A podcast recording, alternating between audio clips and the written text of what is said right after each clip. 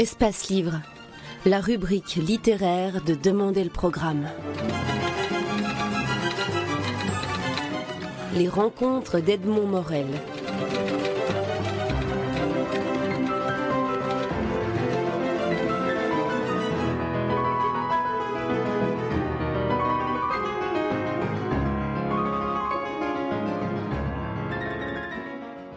Alice Zénitaire, vous publiez un roman, votre deuxième roman, chez Albin Michel. Le titre du roman est Jusque dans nos bras. Ce roman euh, m'a donné le, sentiment que vous étiez peut-être la première romancière à raconter de l'intérieur, à raconter en inventant un langage ce qu'est une génération, qui est la génération dont vous dites, elle est celle qui a fêté ses dix ans avec le génocide rwandais, euh, celle qui a perdu Bertrand Cantat et découvert la Lituanie à ce moment-là. Euh, est-ce que vous avez ce sentiment-là d'avoir inventé un style et quel est ce style? Alors, je ne sais pas si j'ai ce sentiment, en tout cas, j'ai cet espoir. J'avais cette intention d'écriture de faire, euh, de faire un livre générationnel, au sens d'essayer de faire un portrait d'une génération. Et, pour ça, euh, d'utiliser un langage qui n'aurait pas peur du tout euh, d'employer des mots qui peuvent être très datés, qui peut-être vont vieillir très vite, qui sont considérés comme étant pas littéraires, comme étant laids, comme étant électroniques. Euh, donc de ne pas avoir peur de les utiliser, de ne pas avoir peur non plus d'aller chercher un nouveau rythme du côté du rap ou du slam, et, euh, de faire tout ça avec, avec un vrai amour du langage. Donc pourquoi pas des phrases de deux pages quand on sent qu'il y a une vague de, je sais pas, de fougue comme ça qui passe. Euh, on peut se laisser aller à ça et, euh, rien s'interdire. En fait, utiliser toutes les petites choses, tous les petits symptômes de la génération pour essayer de faire un livre avec.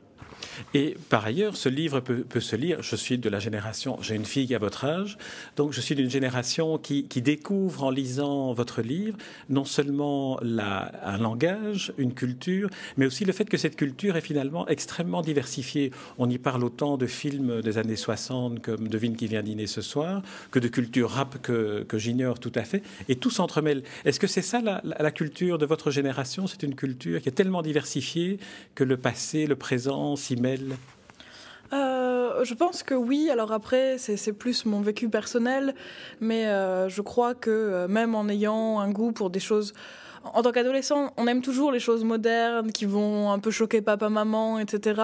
Et en même temps, on est capable de reconnaître euh, le poids de certains classiques. Il y a des choses qui durent pendant des années, on peut pas ne pas les voir ou ne pas les lire.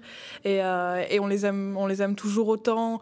Il y en a qui disent oh non, quand même ça vieillit. Et puis non, ça vieillit pas du tout, c'est toujours là. Donc oui, c'est un gros pêle-mêle euh, dans lequel on s'interdit rien juste à cause des dates. Donc ça fait une culture assez disparate.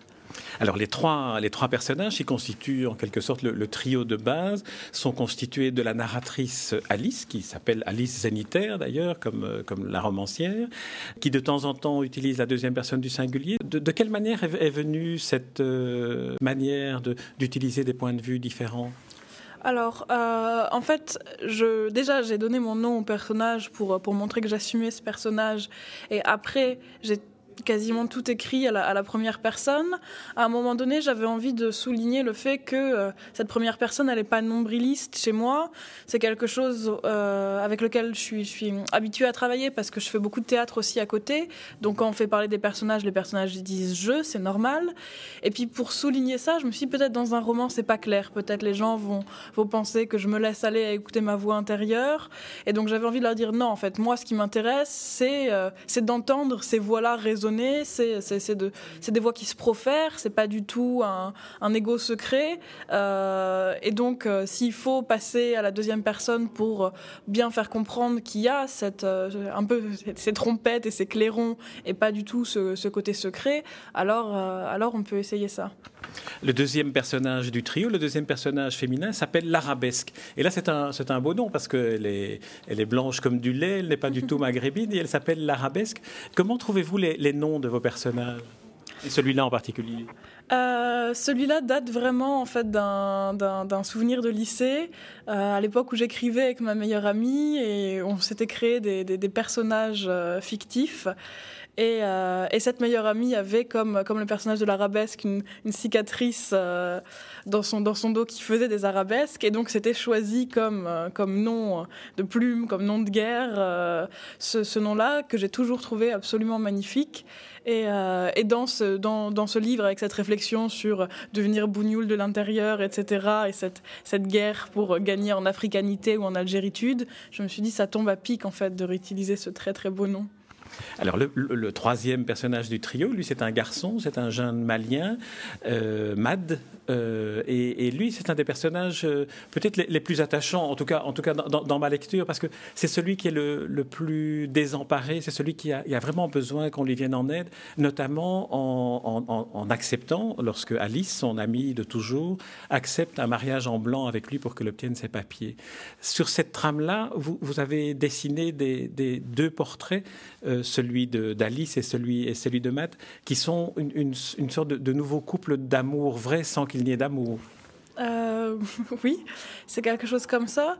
C'est donc deux personnes qui sont vraiment liées par une amitié qui est extraordinaire, qui les dépasse même. Parfois, ils savent pas exactement comment l'appeler. De temps en temps, c'est frères et sœurs.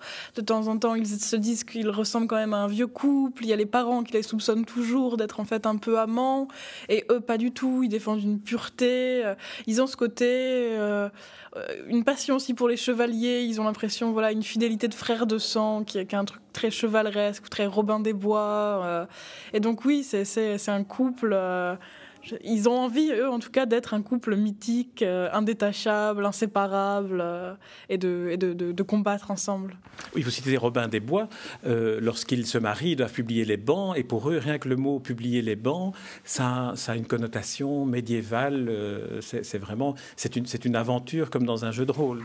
Oui, euh, c'est ça que j'aime bien chez ces deux personnages, c'est qu'en fait, en même temps que je décris la manière dont, dont ils grandissent, dont ils mûrissent et, et, et la, la, manière dont ils découvrent finalement un monde qui est plus cruel et qui est plus noir que euh, tout ce qu'ils pouvaient connaître euh, quand ils étaient enfants. En même temps, le fait de eux de rester ensemble et de s'être jamais quittés depuis l'enfance, ça leur permet de garder cet imaginaire collectif et de pouvoir penser à Robin des Bois et de pouvoir penser aux chevaliers, aux dragons volants. Euh, en restant liés, en fait, ils préservent cette part d'imaginaire complètement fantasmagorique qui a fait, qui a fait tout le charme de leur enfance. On a parfois l'impression en lisant, et notamment en lisant euh, ce chapitre où euh, ils découvrent l'un et l'autre, euh, Mad et, Alice, tous les risques qu'ils prennent en faisant un mariage blanc, les risques de, de, pénalités financières et d'emprisonnement.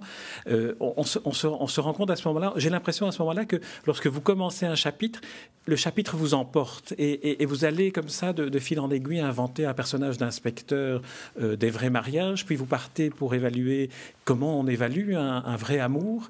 Euh, ça, vient comment? Vous, travaillez comment pour écrire? C'est vrai que je travaille un peu comme ça, en tout cas sur ce roman-là, c'est comme ça que j'ai fait. Je savais que j'avais envie de, chapitres, ou en tout cas de formes comme ça, de succession de formes très courtes. Et donc je me disais, bon, bah, puisque c'est comme ça, je peux me permettre de faire que ce que je veux faire. Et donc je m'installais à ma table et je me disais, tiens, j'ai envie de parler de ça. Et hop, je me laissais complètement happer par, euh, un thème. Et, je me faisais vraiment juste très plaisir. Et donc parfois, voilà, des, des choses auxquelles j'avais jamais pensé apparaissaient le temps d'un chapitre. Après, je me disais, bon, il faut quand même que je les récupère dans la suite. Je peux pas les créer pour quatre pages et puis ensuite les, abandonner. Mais, euh, mais ça a vraiment été voilà, une écriture du, du, du plaisir complet où à chaque fois que j'ouvre une page, je me dis, devant moi, j'ai un chapitre entier pour faire ce que je veux. De quoi est-ce que j'ai envie aujourd'hui? C'est un peu comme aller au restaurant. C'est aussi un livre dont euh, on, peut, après la lecture, on, le lit d'une traite, on, est attaché au personnage, puis après, une fois qu'on l'a refermé, on se dit, mais dans le fond, euh, quelle est la, thématique qui constitue le fil rouge? Est-ce que c'est l'amour? Est-ce que c'est l'amitié? Mais c'est aussi le, racisme, la lutte contre le racisme et l'engagement. Est-ce que vous, vous adhérez à, à ce fil rouge-là? Ça fait beaucoup de fils rouges en fait, euh, mais je suis d'accord pour dire qu'ils y sont tous. Et c'est pour ça, pendant pendant, pendant un an quasiment, euh, quand les gens me disaient alors t'écris, t'es en train d'écrire sur quoi? Et je me disais, bah, attendez que ça sorte, parce que sinon je vais devoir juste tout vous raconter, ça va me prendre dix minutes, je peux pas vous donner une histoire, je peux pas vous donner un thème, ou alors je mettais cinq ou six mots côte à côte et les gens me disaient, mais ça a quelque chose à voir? Bah, Attendez, c'est emmêlé, c'est compliqué. Comment s'est passé l'édition, le, travail avec l'éditeur Albin Michel? Parce que votre premier roman était publié dans une autre maison d'édition Oui, dans une, dans une petite maison d'édition euh, à Nantes. Et puis, euh, et puis là, donc je me suis dit, on va essayer quelque chose, un niveau un peu au-dessus. Euh, Albin Michel a accepté mon manuscrit très vite, en fait, juste par la poste. J'ai reçu un coup de fil disant, on aime beaucoup, ne faites rien. Alors j'ai dit, oui, d'accord, je ne vais pas essayer de passer au-dessus de ça.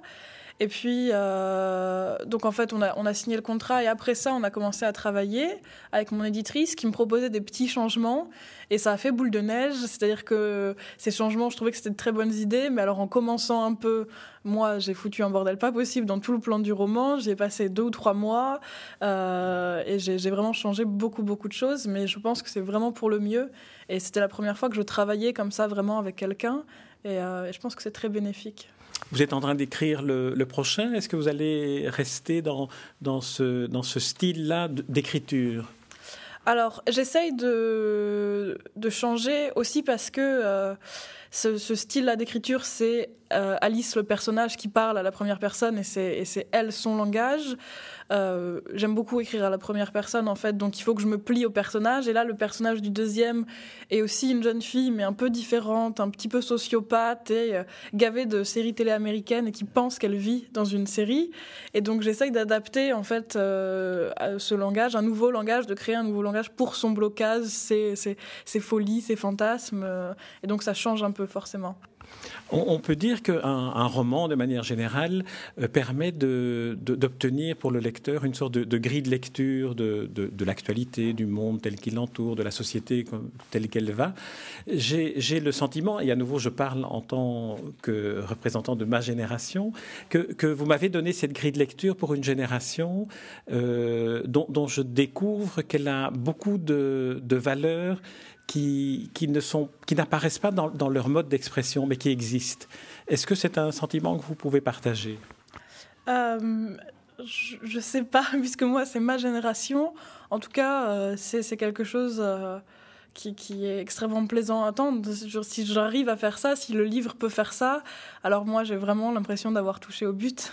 Bien là, vous avez touché au but parce que c'est vrai que votre, livre se, lit et, permet de, modifier le regard que l'on peut avoir sur une, sur une génération dont vous montrez toute la, la générosité, toute la richesse et toute la capacité d'empathie avec, avec l'autre.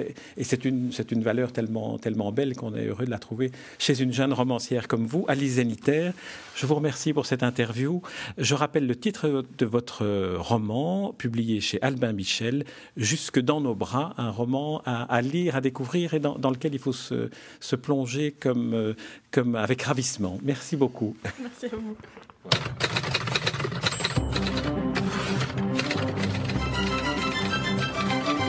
Espace Livre, la rubrique littéraire de Demander le programme. Les rencontres d'Edmond Morel.